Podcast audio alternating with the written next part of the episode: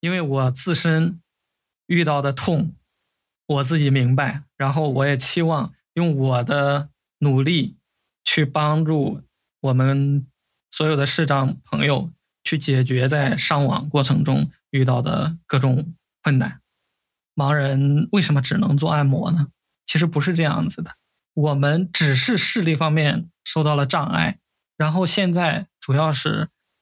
实体的环境，包括网络的环境，存在一些障碍，导致我们不能够使用某一些服务，不能够顺畅的获取互联网的信息，所以导致我们不能够去从事某一些工作。一旦我们解决了这些不平等的问题以后，那么我们和大家就是一样平等的，我们可能也能从事一些大家所熟知的行业啊。也能和大家一起坐在办公室里，通过我们的努力来奋斗我们自己的人生。欢迎来到 FreeCode Camp，开启编程之旅，分享旅途故事。大家好，我是米娅。这是 FreeCode Camp 中文播客的第十期节目。在这个播客上线的一个多月里，我们收到很多听众表达的喜爱和支持，非常感谢大家。你们的反馈对 FreeCodeCamp 社区持续推动教育公益非常重要。希望这些关于学习编程和职业发展的经验，乃至对于生活的思考，能够给更多人传递能量和动力。如果你也想在这个播客中讲述自己的故事，或者提供建议，欢迎给我们发邮件。你可以在这期节目文字介绍的文章里找到邮箱地址。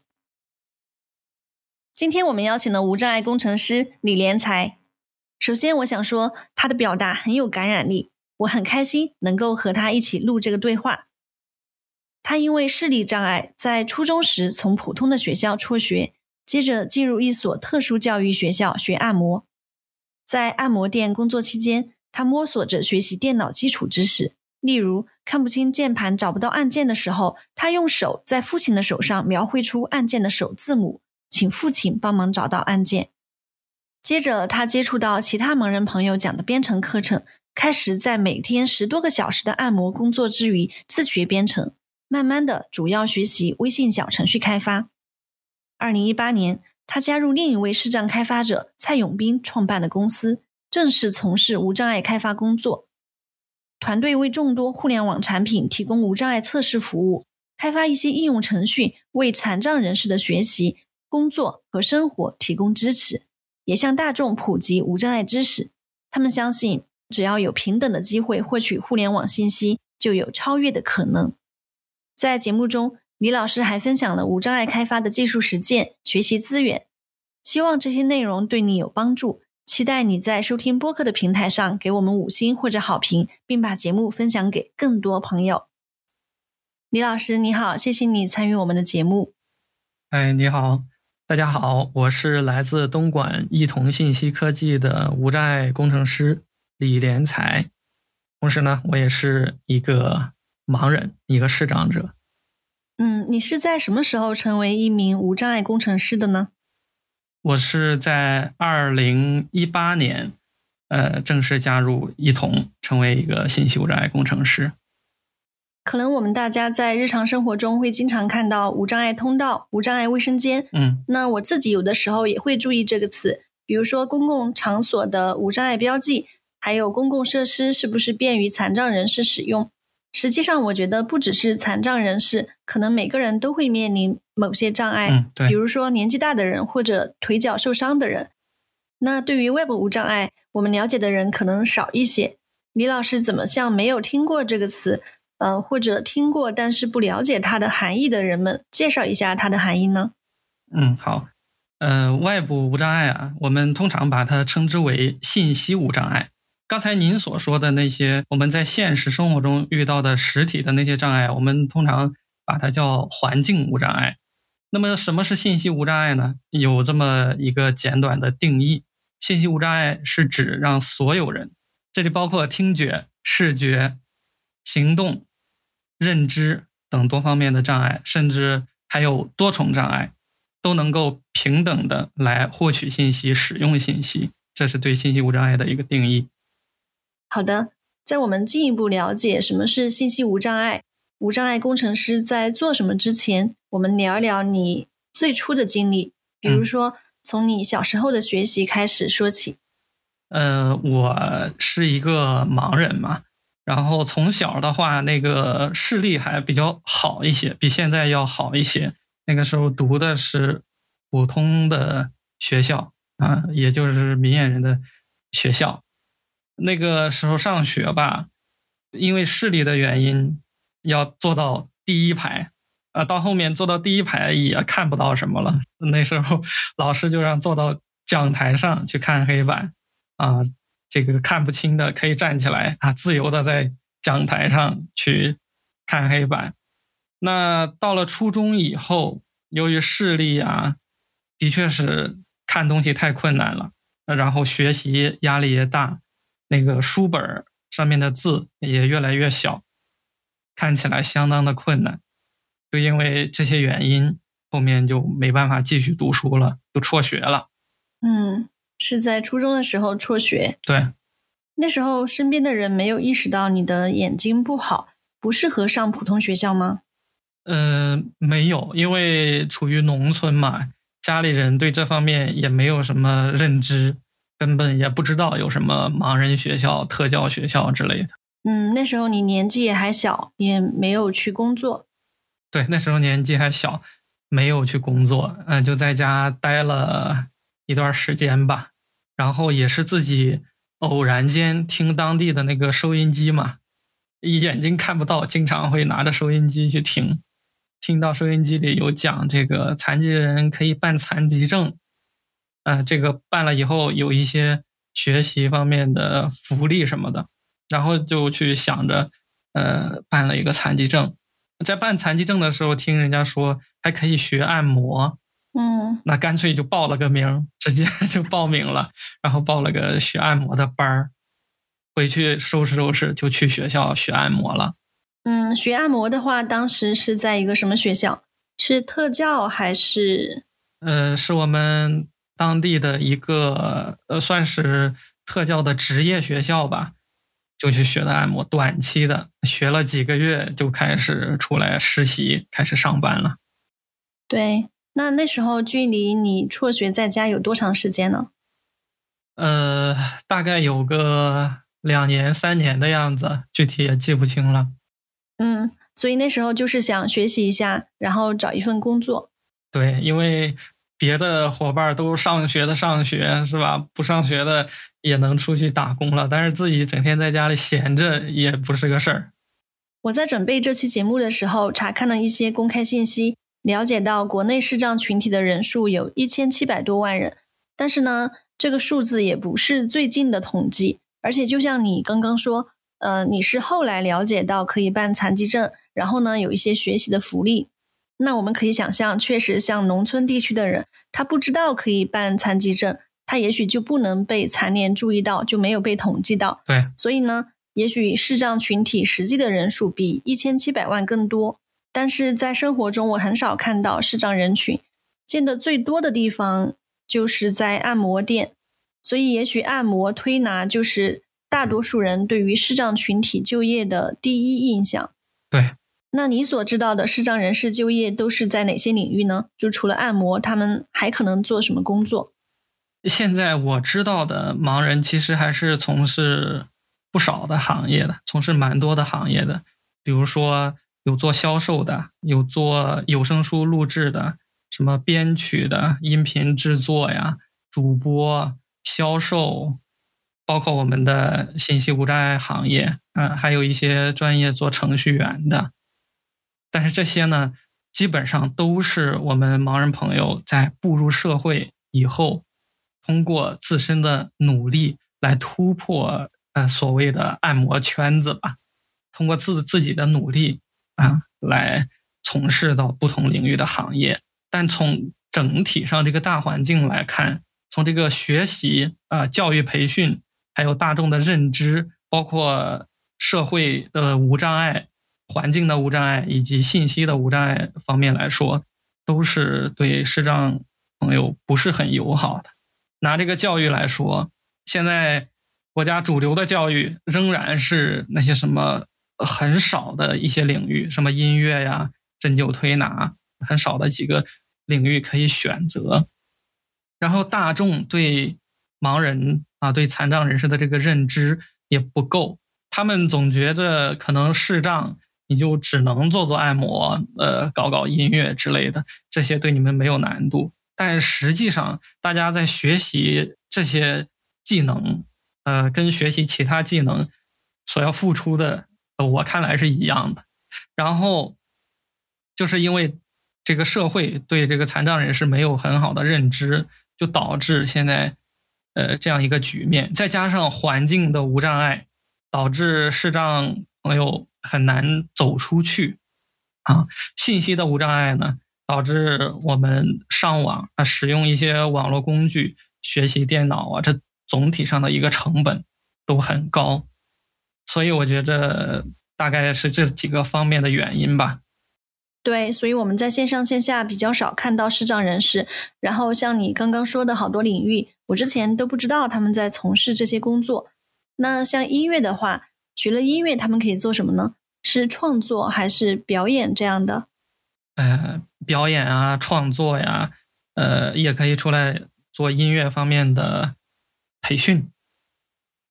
嗯，其实前不久我看到一则新闻，大概是六月份吧，就是全国第一个视障播音硕士在毕业典礼上的演讲。她是一个患有先天弱视的女孩子，她从中国传媒大学毕业。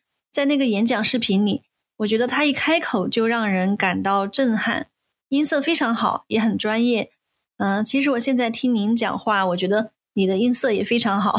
谢谢。所以我想，如果我们的社会能够提供更平等的机会，视障朋友也能走出更精彩的道路。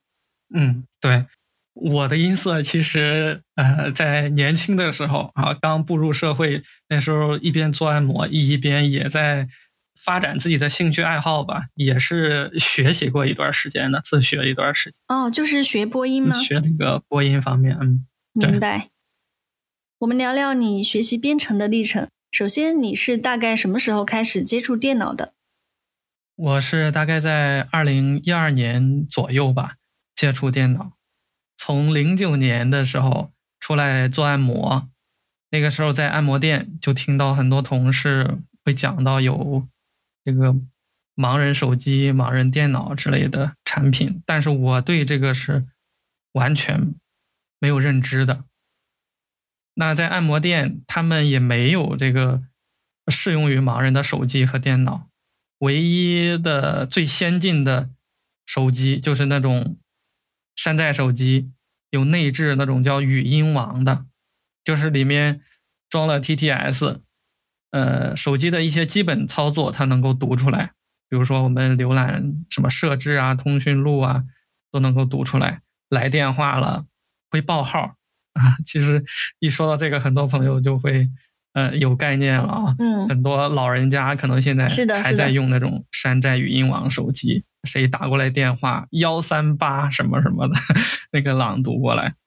嗯，我了解到这个有盲人手机。和盲人电脑以后，我就托人去网上检索相关的信息，因为周边的朋友都不知道有这种手机和电脑嘛，所以只能请会上网的朋友去网上搜索，去查找相关的资料。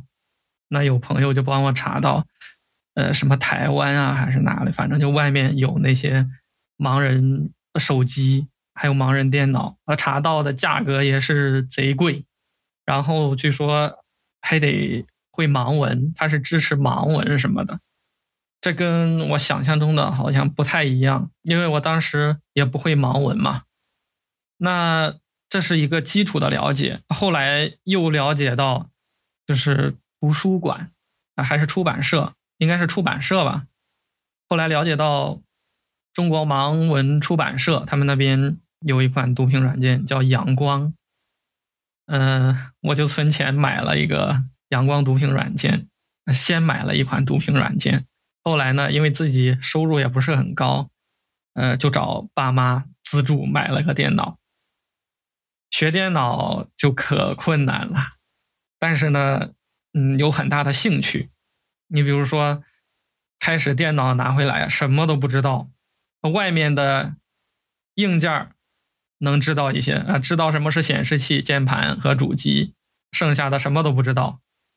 能把电脑打开，打开了以后就随便点了，呃，有点视力。那时候趴到电脑屏幕上随便点，但是呢，这样始终是不行的，一点概念都没有，包括什么是。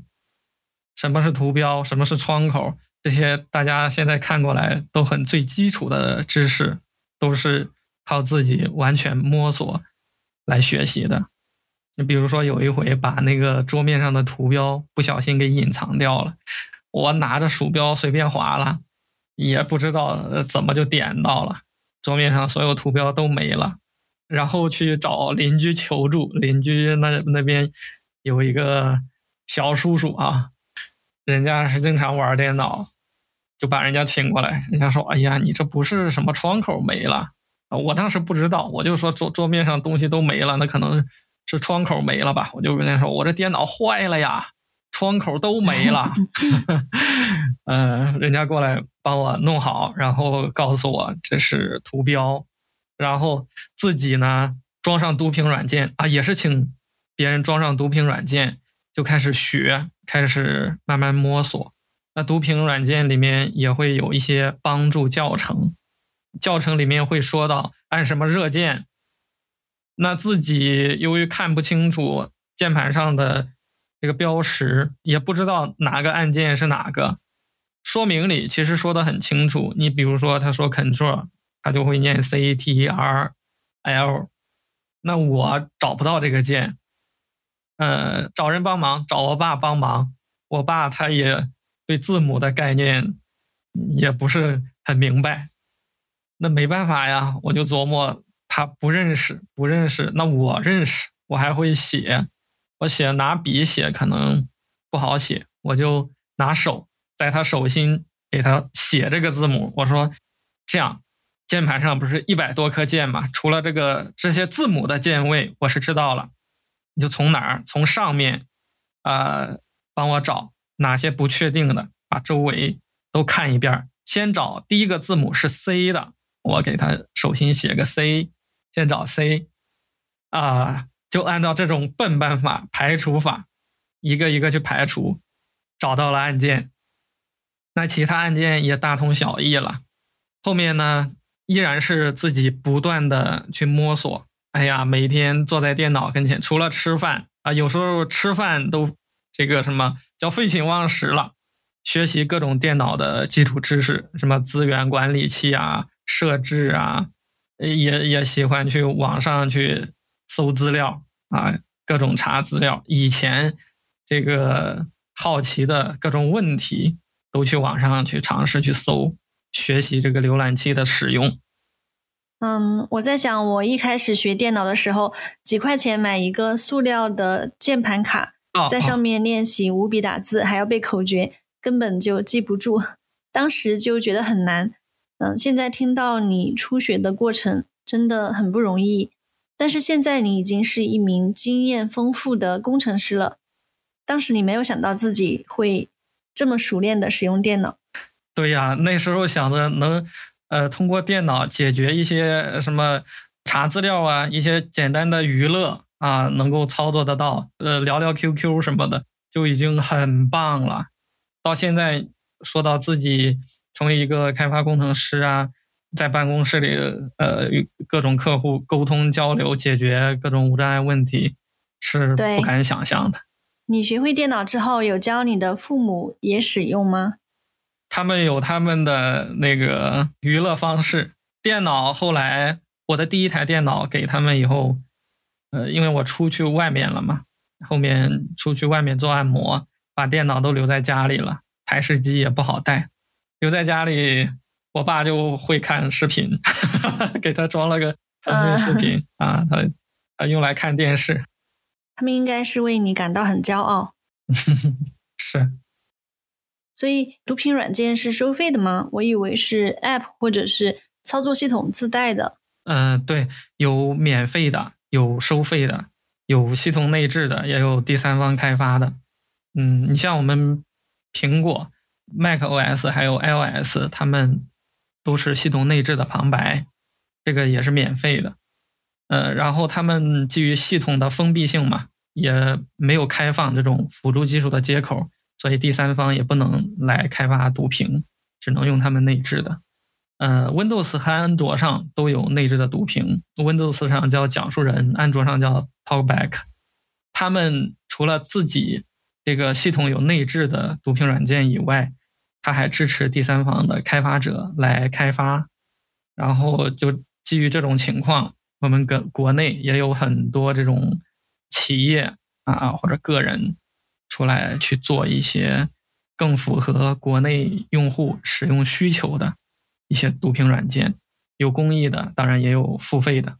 你比如说，他们会做哪些功能呢？就是我们 Word 里面一些特殊的操作支持，开发工具里面的一些特殊支持，包括现在什么编曲、作曲软件、后期软件的一些特殊支持，为我们的工作。这个还有娱乐、办公提供了很多就是便利的个性化支持，这些是内置读屏不具备的。比如说，我们读屏软件有很多一键翻译啊，或者是自动翻译啊，还有读屏软件呃自带的一些 OCR 识别。你假如说我们会浏览到很多图片，这个图片上不知道有什么字，我们想浏览图片里面的内容。可以很便利的就去用 OCR 识别。假如说我们装一些软件，它这个软件无障碍交互不友好，它本身没有做过无障碍化支持，可以用 OCR 识别来识别上面的内容，达到一个了解这个软件界面的文字信息的情况，能够辅助解决一些问题。嗯，那有没有开源的读屏软件？有。有一个开源的叫 NVDA，嗯，这个国际上都很有名。我有尝试去使用安卓手机上的读屏软件 Talkback，就是它内置的读屏软件，本质上是读取页面的 HTML，然后以音频的形式呈现，是这样吗？是的，这只是相对网页来说啊，然后它是把页面上的不只是这个我们看到的内容，它包括。一些你看不到的页面结构啊，空间类型啊，包括空间的状态呀，这些嗯，在原生里面，包括 HTML 的标准组件里面，它都是默认自带的。比如说我们 HTML 中的 input 啊、radio 啊、checkbox 啊，都是有自带的。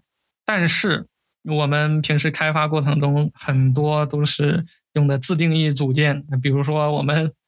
这个写前端的很多朋友，从开头到结尾都是 div div 啊或者 view 啊模拟的各种组件是吧？这种呢，它就是无障碍缺失的。对，我们待会儿可以具体聊一些开发时的实践。嗯，所以我尝试开启安卓的 Talkback 功能，打开之后，它就开启了一个新的模式。然后我尝试读一篇微信文章，发现读出来的图片。是没有规律的字母，不像在网页中读取图片的 Alt 属性。我又尝试在这个模式下发微信消息，那我就激活语音输入。呃，我想视障人士不方便打字的话，可以用微信的嗯语音转文字的功能。然后一般呢，我们会长按这个按钮开始说话，录入声音之后就自动转换成文字。但是在 Talkback 模式下，我不知道怎么做。我长按语音输入的按钮没有反应，所以我想问你们平时发微信消息，你们是怎么操作的？嗯，我们平时我也会用到那个微信自带的语音输入啊，它这个实际上是读屏软件打开以后，它整个的交互模式就变了。比如说我们在没有开读屏软件的情况下，点击一个按钮，它就直接激活了嘛。在我们开启读屏软件的情况下，我们点击一个按钮，也就相当于触摸一下，摸一下，它是把读屏软件给聚焦到这个按钮上面，然后我们才能针对这个按钮进行一系列的手势操作，这包括点击、长按，甚至拖动，它与我们平时没有开读屏软件的交互是有点区别的。比如说你说的，呃，长按，我们首先要把它焦点聚焦到这个按钮上，然后点击两下，在点击第二下的时候按住，这个时候是代表长按的手势。哦，那应该是我的操作不对。你们在学习这些软件操作的时候，会有一个像说明书或者指南吗？嗯，这个呢，就是从软件层面来说，有特殊的交互手势，像它这个什么语音识别，包括取消的那个手势。呃，你在软件最初啊，用户第一次启动的时候，应该有一个引导，或者激活这个功能的时候有一个引导，这是一个友好的提示嘛。帮助用户来学习这个软件的交互。那正常情况下，如果没有特殊交互手势，你就该加什么标签加什么标签，该怎么读怎么读就好了。嗯，那在 QQ 音乐里面也是有不同的交互模式。对，开启读屏软件以后，它是专门针对读屏软件的交互。比如说要点击嗯某首歌，我们首先聚焦到这个。歌曲上面，然后再点击两次啊，就是单指快速的点击两下，就像我们点鼠标似的，点两下相当于激活。对，这个我知道。但是我在 QQ 音乐里面去切换和播放歌曲的时候，比方说，呃，我要按下一首那个按钮嘛，是点击两次，但是它没有切换到下一首。呃，首先要保证它聚焦，嗯。最重要的一点是保证它聚焦到这个按钮上，然后再执行点击，不是我们看到那个按钮直接对着那个按钮点两下，这个它可能就会错误的激活其他功能。哦，第一步首先保证焦点聚焦上去。对，明白了。嗯，那你觉得 iOS 和安卓系统哪个对于无障碍的支持更好？呃，现在的话，平台都都差不多。然后主要是第三方产品对无障碍的一个支持。你像我们国内的一些主流的华为啊、小米啊，都有做无障碍的一些支持。当然了，肯定是有一些不完美的地方，呃，仍然需要提升。但是，单纯从系统操作这一块来说，都差不多。嗯，前面我们了解了你是怎么学习使用电脑的，那。你是怎么一步步的学习编程呢？学会了电脑以后，呃，我是一边做按摩一边玩电脑。那个时候只能说是玩电脑了，就是白天做按摩会有一些空余时间嘛。你像非工作日的话，可能会没有那么忙，总会有一些空闲时间。那别人呢，都是什么听小说，去搞一些娱乐活动。我听听小说，我会觉得什么无聊。那就去寻找其他的一些内容吧，呃，娱乐方式。无意间接触到一些也是盲人讲的编程课程，哎，是音频的，感觉盲人也能做编程吗？就下载回来听，啊，开始从什么 HTML 的一些知识听，然后还有一些异语言的，哎，越听越有兴趣，就跟着人家实践。去把相应的一些环境给装上，开始跟着去操作，哎，直到自己也弄出来点东西。比如说最开始弹一个 Hello World，觉得很有成就感，哎，我也能弄这个东西啊。对，然后就一步一步的跟着教程去走。当然了，教程都是一些入门的教程，入了门以后，很多东西还是要靠自己去。找的，比如说查资料啊，去找书籍呀，自己去摸索。然后语言学了一段时间，感觉不过瘾，这个东西还是有局限性。呃，也学了一些别的，比如说 C 景啊、Python 啊、PHP 啊，都是去学了一些相关的知识。然后到后面听说这个小程序出来以后，这个小程序在未来会比较火。我就主要精力放在学习小程序这一块儿。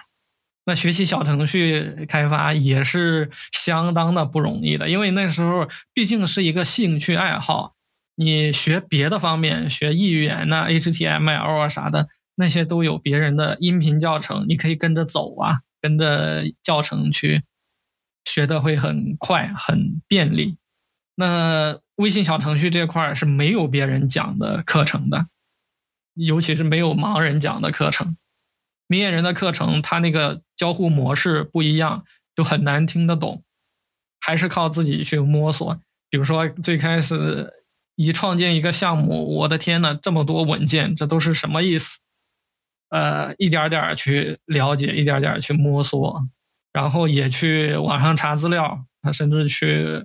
弄一些书啊，去找一些书籍、电子书过来看，跟着别人的事例走一走，就这样慢慢的掌握了一些小程序开发的技能。所以你的第一门语言是异语言，它是用汉字编程的，对吧？对，纯中文的。嗯，我记得大概是二零一七年吧，微信推出小程序，那时候它确实是一个新的事物，没有这方面的课程。所以你当时是跟着官方文档学习，对，去看官方的一些文档，然后后面也会搜到一些书，包括别人分享的零散的知识，就这样学的。嗯，你说你会去看别的盲人教编程的课程，那你是怎么遇到这些教编程的盲人的？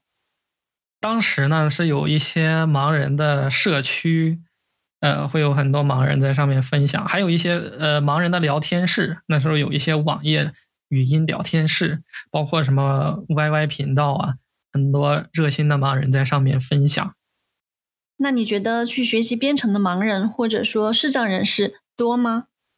完全是靠兴趣爱好，大多数都是呃学了以后就放那儿了。呃，像我们这样能够。一直坚持下来，把它当做一个甚至发展成一个事业的就很少。所以，对视障人群来说，学习编程主要需要克服哪些障碍？查资料是一个很大的障碍。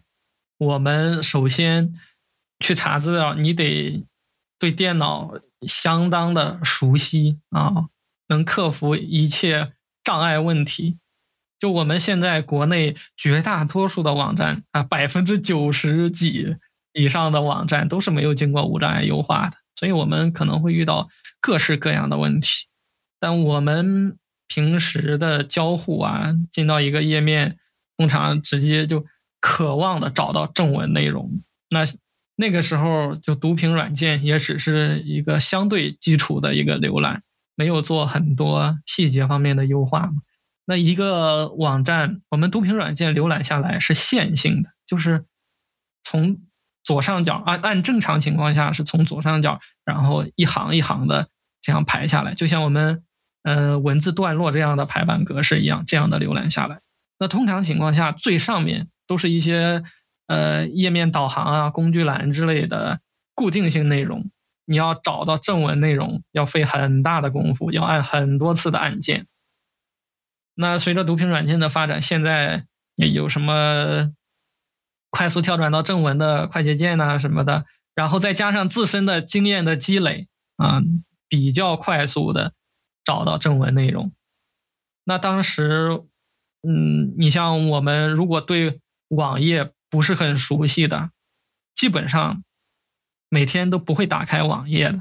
那但对于一个明眼人来说，每天开电脑如果不打开网页，可能就。不正常是吧？但对于盲人来说，更倾向于使用盲人团队研发的一些工具，因为那些工具会帮你解决掉各种浏览方面的障碍，可以帮你直达那些你需要的内容。那我当时也是克服了这个浏览器啊、网站补障碍的这些问题啊，包括浏览器的使用。当然了，在搜索资料的时候，还会遇到。各式各样的问题，比如说很多人分享，他会直接截个图贴上去，啊，这样我们就没办法阅读。呃，早些年这个 AI 技术也不发达嘛，那现在 AI 技术也发达了，呃，图片我们可以把它给截下来或者保存下来，然后用 AI 识别一下，能够大概的了解里面的内容。啊，那个时候是不行的，遇到图片我们只能。重新换方法去找别的内容去看。当时你遇到问题的话，会在一个社区里和大家交流。呃，对，跟盲人一起学的那些课程也会去社区里交流。然后后面我学小程序了，这个是盲人这边比较少，起码来说我没有遇到公开有人在做这一块的，就只能去逛明眼人的社区。嗯，所以能够想象，如果这个社区对于无障碍的支持不太好的话，你需要花很多的时间。对，那时候你会逛什么社区呢？微信官方的社区，还有一些什么。CSDN 呐，博客啊，反正主要是检索为主啊。然后遇到问题了就去检索，包括 GetUp 也有别人的项目，微信读书里面去搜电子书，别人写的书都会拿过来看。包括后面自己懂了一些基础概念以后，明眼人的课程也相对的能够听懂一些，也会去，比如说腾讯课堂啊，一些公开的。明眼人的一些视频、音频课去听一听。嗯，我在想，你平时会用什么 IDE 呢？呃，你觉得这些编程工具对于无障碍的支持怎么样？IDE 我用过很多，最开始，呃，你像写 HTML、PHP，最开始都是直接用的类记事本之类的工具，什么代码缩进呐、代码格式化、美观程度，我们都不管了。包括到现在，我们团队有一些同事还是熟练使用这个记事本工具来写代码啊啊，就是因为 IDE 无障碍支持较差，学习成本较高。但总体下来，我用过这些 IDE 啊，我认为无障碍体验比较好的，目前来说就是微软的 VS Code，还有那个 Visual Studio 集成的一个开发工具。相对来说，平台原生的这些开发工具会比那种网页内核的开发工具无障碍体验会要好一些。因为对于读屏软件来说，聚焦更稳定，操作更高效。当然了，我现在主要用 VS Code，这个我也用的比较好，它读屏软件绝大多数都操作得到。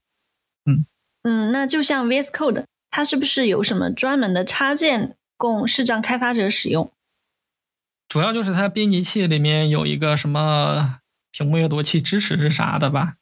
那个算是一个特殊的支持，其他的它应该都是有做过无障碍优化的，就是它整个 IDE 都有做过无障碍优化，它的舒适图啊、菜单啊都是能够完全键盘支持的，包括它有一些快捷键，我们就是和普通。这个开发者都是一样会用到。明白。当时你是在按摩工作的间隙抽时间学习，那在按摩店每天要工作多少时间呢？按摩店一般都是十几个小时以上了，比如说早上九点吧，早上九点到晚上十点、十一点，那这十几个小时中间就会有空闲时间吧，就学编程了。嗯，基本上就是工作十二个小时以上，然后你还要抽时间学习，就感觉真的是很喜欢这个事情。对，其实学东西都是一个兴趣，兴趣就是最好的老师嘛。你像我说的那些那么多困难，其实可能有很多视障朋友也学了，我自己也有讲公开课，可能有的听了前面几讲，到后面遇到困难就放弃了。那你当时大概学了多久开始做项目的？就是写一些自己的小项目这样子。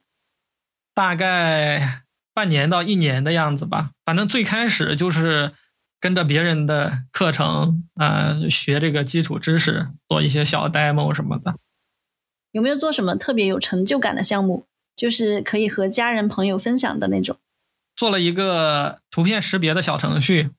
那时候是接入了一个 AI 图片识别，因为我们出门呢，包括生活中会遇到很多需要看字的场景，但是我们没办法呀，看不到嘛。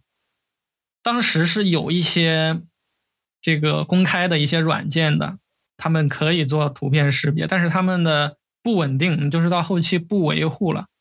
那我们出门的时候，比如说我们找到一个店铺。我们想看看这个店铺是什么，就想拍一下它的招牌，识别一下。于是我就做了一个识别的小程序，接入的图片识别可以识别图片上的文字嘛，很简单一个。但是这个呢，的确是给我们生活带来了一些帮助。这个是第一个比较有成就感的小项目。这个项目有上线吗？就是推给其他的市长朋友用用。也就简单的推一推，因为也就是一个基础的嘛，就分享给市长朋友们用一用。然后后面，呃，随着接口的更换，然后这个主流的识别的软件也比较多了，我就下线了。明白。这是你学习的过程。我们聊聊你现在的工作职业的发展。你是在什么契机下加入现在的公司的？在当时，那是一八年，我有一个网友吧，他平时会找我帮忙，给他做一些小工具什么的。然后他跟我，同时呢，也跟这个一统科技的创始人蔡永斌认识。那时候，蔡永斌说要成立这样一个团队啊，要来做无障碍这个事儿，但是需要人手嘛。就通过朋友的引荐认识了，啊，接触了一下，他说了要做无障碍这个事儿，于是乎我就来了。嗯，其实我是在二零一七年的时候，在黄希彤老师的带领下拜访深圳信息无障碍研究会，然后黄老师呢，他是很积极的技术公益的倡导者。嗯，我那时候是第一次知道信息无障碍工程师。黄老师跟我介绍说，这些工程师会帮助大厂的产品做无障碍测试，其中就有你现在的同事以及你们公司的创始人蔡永斌老师。嗯，对，对我当时就加了微信，后来就发现，哎，他成了一名创业者。再后来又是看到一些对他的采访报道，然后我知道，哦，现在是成立了一个团队，在整体的推进无障碍的事业。所以在那之前，你有没有想过自己会成为一个专职的程序员？在这之前啊，的确是没有想过的。那个时候自己的想法就是把按摩店经营好啊。那时候自己开了个按摩店嘛，就是呃，慢慢的把按摩店经营起来，够吃够喝够生活就好了。对啊，那时候你已经是按摩店的老板了。大概是在工作了几年之后，你开始自己去经营一个按摩店。大概七八年吧。有没有想过，即使你加入了科技公司，也可以在业余时间，比如说招聘一些员工，把这个店给继续经营下去？嗯，是这样的。当时那个店是在外地，呃，也不方便。那另外，我感觉这个做无障碍这件事儿，比做按摩店对我来说更有人生的意义和价值，所以就全心全意的投入到无障碍这个事业里面了。嗯。那你想通过这份工作去实现什么样的人生意义和价值？因为我自身是，我自身就是一个视障者，也就是一个障碍用户。那为什么我来我要来做这件事儿呢？就是我自身在实际的生活当中遇到了诸多障碍问题。你就比如说这个不可聚焦的问题。验证码的问题，这些问题在健全朋友看来，那不是很简单吗？不能用键盘，不能用读屏，你用鼠标。但是我们视障用户在日常使用这种设备时候是不会用到鼠标的，因为鼠标那种无障碍化支持是不友好的，我们没办法呃定位到具体的控件啊，执行相应的操作。我们所有的操作都是完全基于键盘的，那这种场景的案例我们就会遇到很多呀。比如说，我们操作一个页面啊，一个软件，那遇到不可聚焦的问题，那对我们来说，那就是这个功能啊，这个这个控件它所对应的所有的子功能、子页面，我们都去不了，都操作不了。还有就是验证码的问题。我们一旦遇到验证码，那种图形的还好说，就是我们可以截个图发给线上的朋友、家人什么的，请人家帮忙看一下，这个也能达到一个解决问题的目的。但是存在一种什么问题呢？比如说看验证码，我们在后半夜遇到一个验证码，刷手机或者突然有一件事要急办，遇到一个验证码，你这个时候。去把别人叫醒，是不是不礼貌？然后自己心里也过意不去，是吧？还有就是，当你操作不到有一些呃属于个人的隐私的内容，比如说这个一一些个人私密的东西，不想让别人看到，那这个时候我们还被迫因为产品自身的无障碍 bug，导致我们去暴露我们的隐私，这个对我们这个权利来说也是。呃，怎么说呢？说不尊重吧，不友好吧，我也不知道该用什么呃词儿去形容它比较合适。总之是让我们心里是不愉快的，是吧？你比如说，我们就假设操作一个个人银行账户的页面，那我有多少钱，我这是我的隐私，我不期望让更多人去知道，对吧？但是如果在这个位置遇到一些操作困难，我必须要求助别人。那这个时候别人过来，就可能泄露了我的隐私，是吧？对我理解。所以你希望通过自己的工作去改善这些情况？对，因为我自身遇到的痛，我自己明白，然后我也期望用我的努力去帮助我们所有的视障朋友去解决在上网过程中遇到的各种困难。嗯。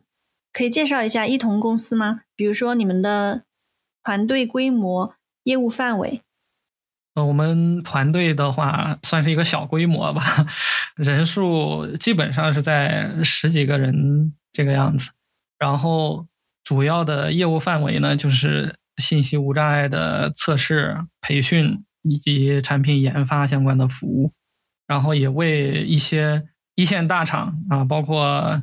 金融啊，政府、娱乐各方面的产品提供过信息无障碍的服务啊，所以除了给客户提供无障碍测试的服务，你说你们也会做产品研发，有哪些产品呢？呃，我们目前做的产品主要是面向视障用户，因为我们团队主要的工程师也是视障居多，呃，我们。相对来说更了解视障用户遇到的困难，然后我们做的产品有好几款，一款是微密，这一款微密是一个综合性的上网无障碍的辅助工具，它里面包含了数百项的实用功能，比如说娱乐方面的小说、听歌、听书，这个还有办公方面的什么按摩统计啊。呃，翻译呀，等等等，还有一些搜索查询方面的服务，帮助视障用户能够快速的呃获取到信息。然后还有一个购物的平台，主要是无障碍购物了。然后最重要的还有一个，疫情期间那个时候按摩店呃也受到了冲击嘛，我们想着那个时候大家可能会有更多的时间。所以就上线了一款公益的天福 FM，这个是一个音频学习平台，主要是给视障朋友提供各类的音频学习教程。比如说，我们的工程师都会上去讲编程，还会邀请到外部的一些知名的老师过来讲其他方面的课程，比如说按摩的技术提升、音频的制作。等等等各方面对视障者有益的一些教程，嗯，都是一些很有意义的产品啊。我之前看到图片，就是你们的办公室墙上有一句话，哎，那那句话完整的是什么？这是我们的 slogan：只要有平等的机会，就会有超越的可能，也是我们做无障碍这个事业的一个理念。就是我们认为，现在之所以包括我们前面聊到的。盲人为什么只能做按摩呢？其实不是这样子的，我们只是视力方面受到了障碍，然后现在主要是实体的环境，包括网络的环境存在一些障碍，导致我们不能够使用某一些服务，不能够顺畅的获取互联网的信息，所以导致我们不能够去从事某一些工作。一旦我们解决了这些不平等的问题以后，那么我们和大家就是一样平等的，我们可能也能从事一些大家所熟知的行业啊，也能和大家一起坐在办公室里，通过我们的努力来奋斗我们自己的人生。对，我觉得这点理解很重要。视障人士或者说其他残障群体遇到一些问题，一方面原因就是社会外界存在一些障碍，给他们的社会生活造成不便，限制了他们的可能性。对，所以我们从事这个行业，也是为这个各类残障人士来去通过我们的努力去创造这样一个平等的机会。有了这样一个平等机会。大家就会有超越的可能了。理解。所以，如果有听众对你们的服务感兴趣的话，应该怎么联系你们呢？呃，这里可以放官网吗？啊，好的，好的。我们在 show notes 里面放你们公司的网址。嗯，OK。你现在在这个公司主要是负责什么工作？呃，我主要负责无障碍测试方面的工作，也会给客户做无障碍的培训，然后我们。也做产品研发，小团队啊，也身兼多职。呃，其实你是在进入公司之后，才更系统、更专业的学习无障碍的知识，是这样吗？对，当时没有进入这个公司之前，只知道这个东西不好用啊，一些简单的问题也知道怎么解决，比如说加焦点啊、聚焦啊，使读屏软件更易使用啊。但是对整体上的一个无障碍的理念和无障碍的概念还是比较模糊的。那进入公司以后，就会有更专业的同事来做这个培训，那对无障碍的认知就有更深的认识。可不可以举例说说你们公司在为一个产品做无障碍改进的工作流是怎样的？其实每个产品都大同小异了，主要取决于产品团队。我们会给出我们专业的、合理的一些无障碍优化的流程和建议，最终的实现还是取决于产品团队的总体规划。当然，我们会持续的坚持我们的最优的方案，但是有些时候基于产品团队的总体考量，可能也会有一些取舍。是这个样子，嗯，那产品应该在哪些环节考虑无障碍的实现呢？比如说早期的产品概念设计，或者是开发测试阶段。按照我们的要求，是从产品的需求阶段就应该考虑到无障碍，因为啥呢？咱们举个例子，现在市面上有诸多的框架，这些框架无障碍都不是很友好。那么，开发在没有考虑到无障碍的情况下，就直接按照自己的意思去随意选择使用这些框架。那这样子的话，到后期我们要做无障碍优化的时候，就可能存在很大的成本，甚至因为成本较高，呃，无障碍的优先级他们评估不那么高，就被滞后了，是这个样子。所以呢，我们建议从产品的。需求到设计，到研发，到测试，上线前的整个流程都应该考虑到无障碍。包括上线以后，我们也建议啊，建立专门的无障碍反馈渠道，用户遇到什么使用方面的问题，都可以及时的跟我们反馈沟通，进一步的去解决相关的问题。对我理解，你们可以给客户不同的服务模式。就是有的客户可能在定义产品需求阶段就来和你们做研讨，然后有的客户可能是在上线之前请你们做测试，就是可以选择服务，是这样吗？嗯，是的，这种服务模式有多种啊，都是取决于客户的选择。我们都会把我们的合理的建议给到客户啊。嗯，你刚刚说产品上线之后，后期会有些视障人群来试用产品，并且提供反馈。也就是说，你们有在维护一个用户社区，是吧？对我们，首先我们自己在持续关注着用户的反馈情况，包括主流的用户论坛社区啊、QQ 群，有些大的产品呢会请我们专门建立产品反馈渠道，呃，甚至呢有一些产品会让我们走到线下去。跟用户面对面的去交流，他使用的感受都会有的。啊，这个挺好的。那你感觉国内知名的互联网产品对于无障碍的关注度怎么样？呃，能去主动做无障碍的这些产品，呃，我认为都是比较棒的，值得鼓励的。但是这个毕竟是少数，还有一大批绝大多数产品它是没有无障碍这个意识的，仍需要继续去推动。不过现在国家层面。也在发力，在二零二一年已经发布了，工信部发布了一个无障碍的专项行动，里面就明确要求什么公共服务类应用要进行无障碍适配。啊，那个时候发布了这个公告以后，就有很多产品主动来去做一些无障碍的优化。然后今年就刚刚的九月一号，又新颁布了一个无障碍法，无障碍相关的法律。又进一步的推动了国内的无障碍发展吧。嗯，那为什么这些客户没有在这一块投入很多？是因为他们不了解呢，还是因为担心无障碍优化会增加项目的成本？对，成本一定会是有的。然后很多可能会有顾虑，这个用用户人群，这个那就没办法了，主要是认知方面的问题。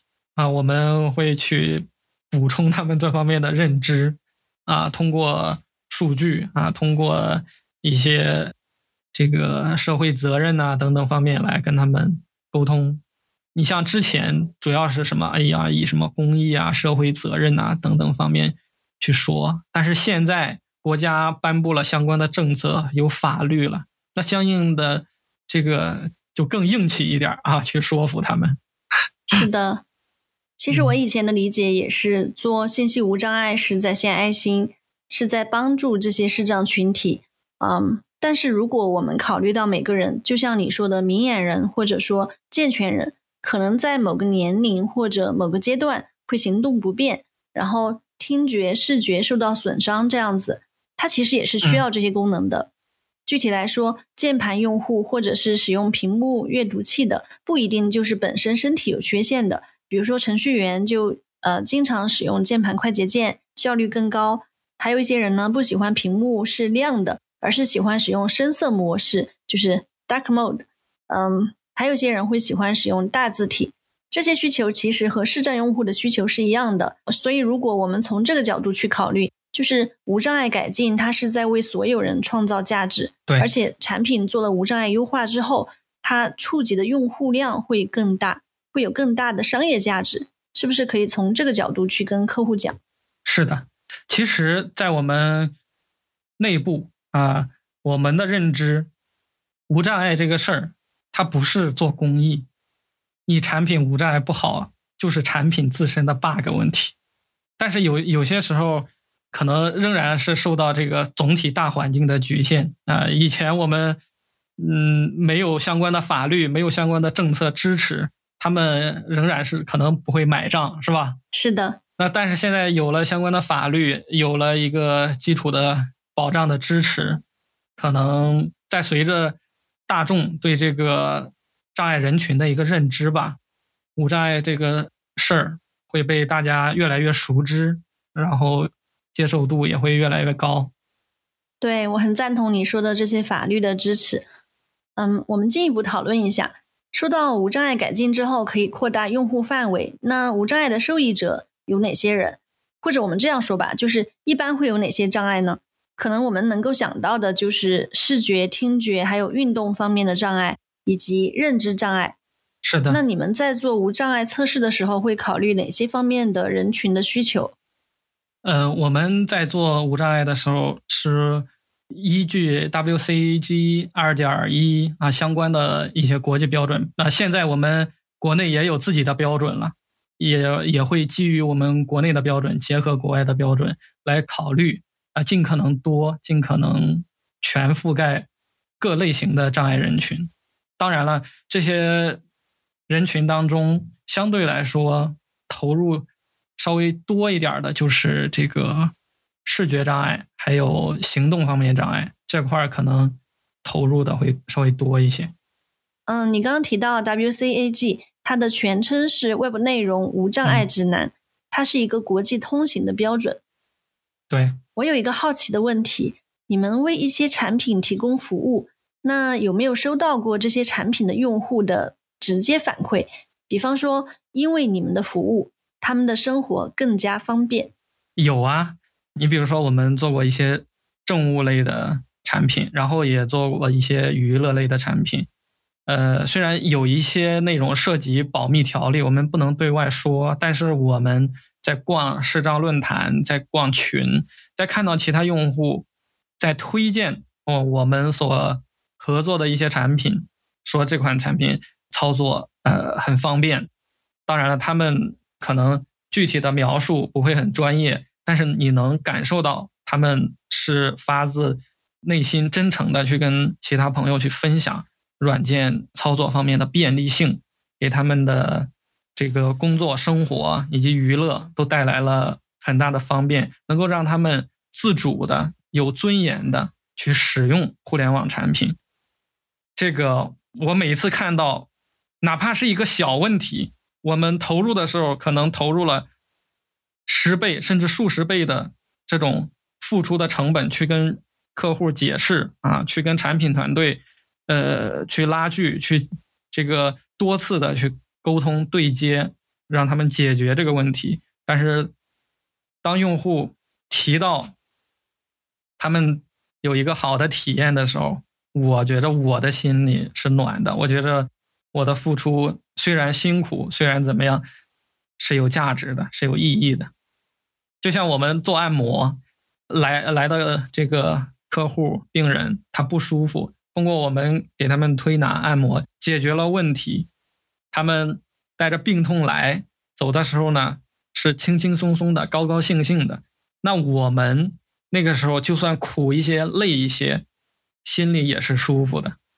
对我听到这里挺感动的，就是我还比较容易共情。然后你说听到这些反馈的时候，感觉心里是暖的。我觉得你的这句话也让人感觉温暖。就像你前面聊到，你曾经用那些呃没有考虑无障碍的产品的时候，有种种不便。嗯，然后现在你成为一个可以帮助更多人改善这些问题的开发者，这是一种由衷的开心。其实从根本上来说，平等的让我们使用互联网产品，这是我们的权利。产品团队做无障碍优化，也是产品团队应尽的责任和义务。那随着无障碍法越来越完善，现在只是个初期嘛，到后面到将来，我相信一定会成为一个硬性的法律，来强制维护残障人士的权利啊，可能会定定为具体的法律来要求维护残障人士的权利和义务。这本身就是我们这个应有的，在我认为啊，这本身就是我们应有这种权利。嗯。接下来我们聊一些具体的实践。你在学习和工作中用了哪些学习资源呢？就是除了刚刚说的行业通用的标准、指南，甚至是法律法规。呃，无障碍相关的资源，实际上每个平台它都有自己对应的一些关于无障碍的接口文档。比如说网页的，它就有 Aria 相关的支持。然后，安卓呀、苹果呀，包括这个 Windows，它都有自己的相关的无障碍技术文档。我们每个平台有差异，然后都得基于自己平台自身的这个支持来做无障碍支持。对，其实 FreeCodeCamp 也有很多关于无障碍开发的知识，比如说交互式课程、呃视频课程。然后我们特别强调要让所有人都能访问我们的网站。尤其是盲人或者是有视觉障碍的人，因为我们的社区里面有很多这样的学员哦，非常棒。好，如果我们假设一位开发者现在刚听说无障碍，刚知道这些标准，他想检查自己以前做的一个网站是不是符合无障碍标准，想要做一些改进，应该怎么测试呢？首先，嗯，你要熟悉这些标准，就简单的，咱把标准给就是简化一些吧。第一，你得先看一下这个视觉方面，视觉方面包括颜色啊、对比度啊，包括内容布局是否合理，是否有一致性的交互和操作，然后就是针对读屏软件还有键盘用户的一个整个的浏览和交互，页面上所有可交互的内容是否可以聚焦，是否可以交互。嗯，那有没有一些工具，比如说 Chrome 开发者工具，可以用来测试吗？对，可以用来调试。然后那个也可以去那个插件商店去搜索一些关于无障碍检测的插件，有一些，比如说可以检测什么对比度啊之类的。但是呢，插件毕竟是这个机器，它没有人这么灵活。然后我们还是可以插件检测为参考，人工检测为主啊。嗯，其实，所以最好的实践还是在像你刚刚说的产品设计、产品需求设计阶段以及开发阶段。比如说，我们在开发的时候更加注重 HTML 语义化，对吧？对。那可不可以举一些重要的语义化标签的例子？比如说，在你工作中发现的其他开发者可能忽略掉的例子？对，咱们前面我就说过，很多开发者就习惯直接用。队伍写完整个页面，啊，所有组件都直接用队伍来模拟，但是这样实实际对于无障碍体验来说是不合理的，因为这样子用户浏览过来可能都会把它作为呃一些文本元素来浏览，他不明白哪里该交互，他不明白哪里呃该跳转，然后他也不能用这些辅助技术提供的一些接口，比如说在页面中。各个区域来跳转。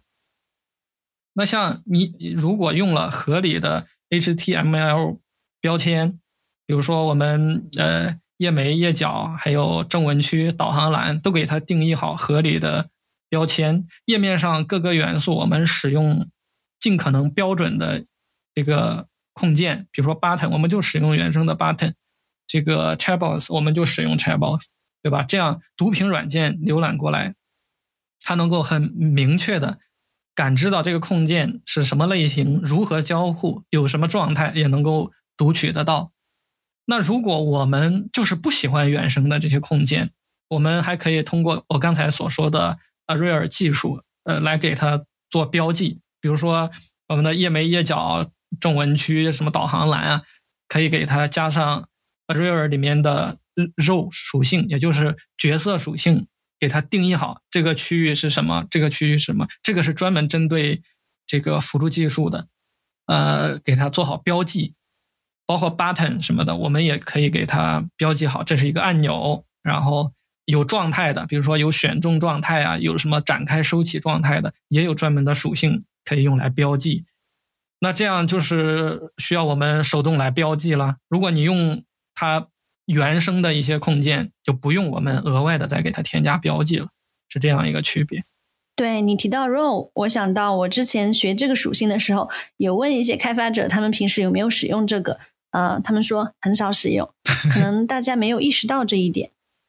另外，前面我们提到微信文章里的图片，我自己在实践中会把图片的 alt 文本设置成跟图片的图注一样的内容。啊，我在想这样的话，读屏软件是不是会重复读两遍呢？呃，是这样的，在实际的这个无障碍场景当中，我们建议这个 alt 属性是针对这个图片信息的一个无障碍输出。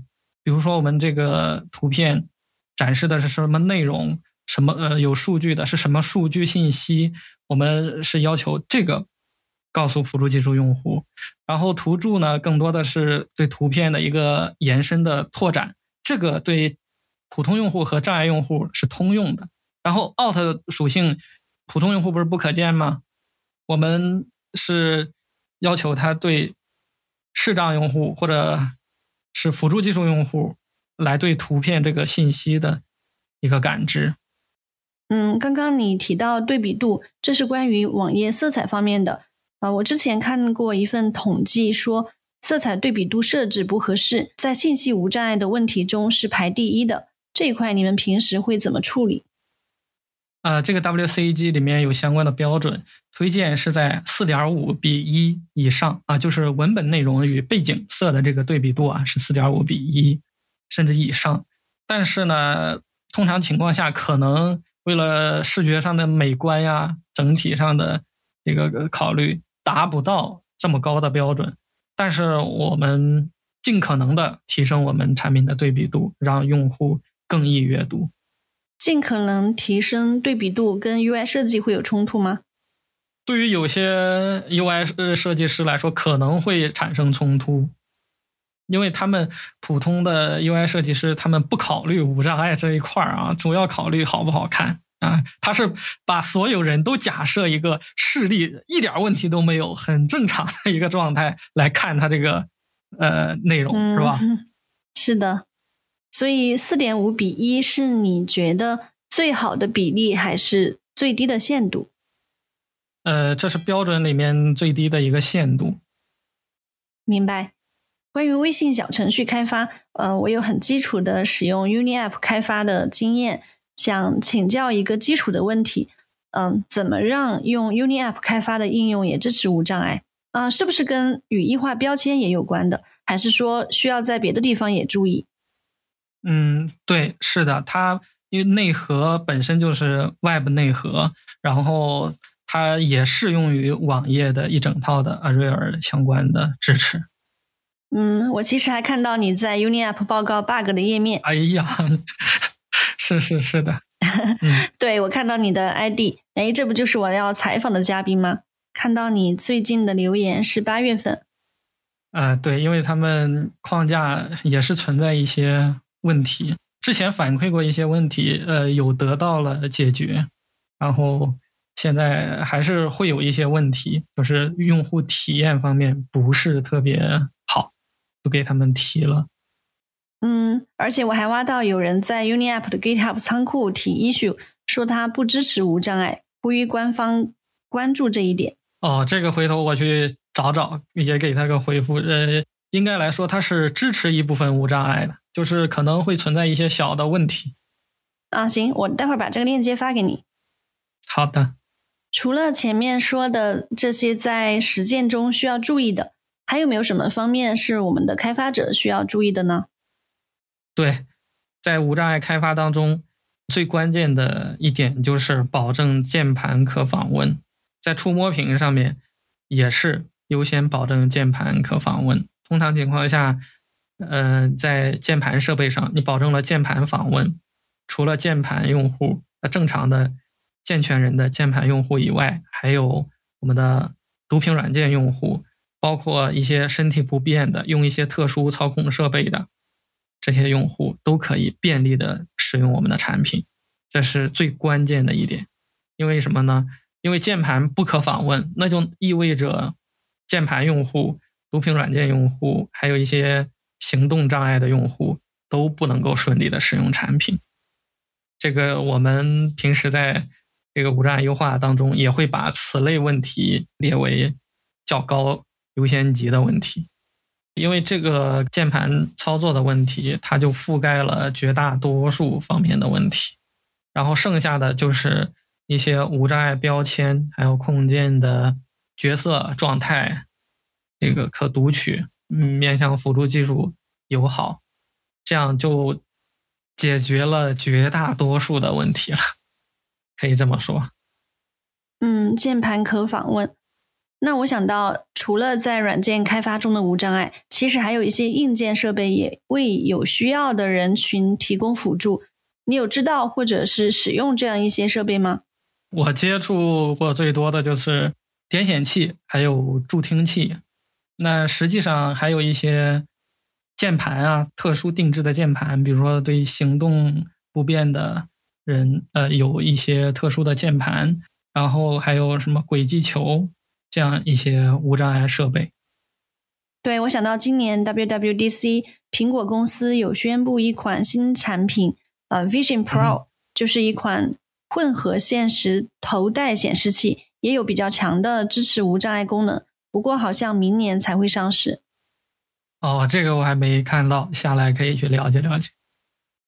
我们前面聊了你们在工作中正在推进的事情。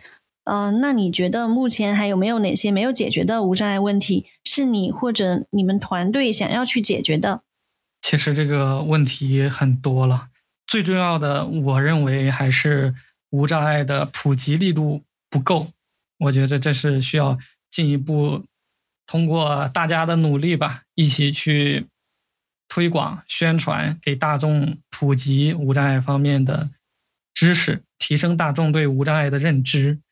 呃，那同时也会有一些实质性的问题，呃，比如说，呃，现在很多产品提供的什么行为式验证码、图形验证码，在国内来说还没有很好的替代方案，这也是我个人期待去推进解决的一个比较大的问题。是的，你刚刚说到验证码，我就想说，嗯，我有时候都会看不清楚，然后我就会去刷新，显示一个清楚一点的数字或者字母。嗯，那国外的验证码有什么更好的方式吗？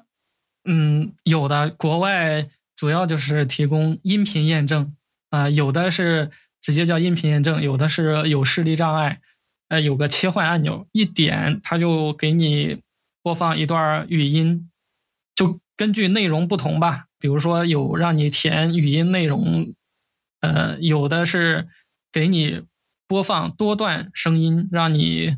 输入指定的内容，比如说让你输入这段音频里面敲了几下鼓，那段音频这个里面什么乐器响了几下，就类似这种的音频是验证码，就是能够让视障用户独立完成验证码。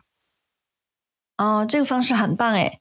嗯，那谢谢李老师分享这么多的经验以及无障碍方面的知识，让我更加了解这个领域，也很佩服你和你的同事们。为创造平等的机会持续做出的努力，哎，也希望我们的社会可以更加关注无障碍，更加友好和包容。谢谢。哎，客气了，谢谢，谢谢，谢谢。呃，希望本次节目能够给大家这个在无障碍方面提供更多有价值的信息啊！也希望大家听了本期节目以后，在今后的产品研发中也好，在实际的环境。当中也好，更多的来关注一些无障碍方面的问题。谢谢大家，谢谢收听。希望这期节目带给你启发和动力，期待你把节目分享给朋友们，让更多人关注无障碍。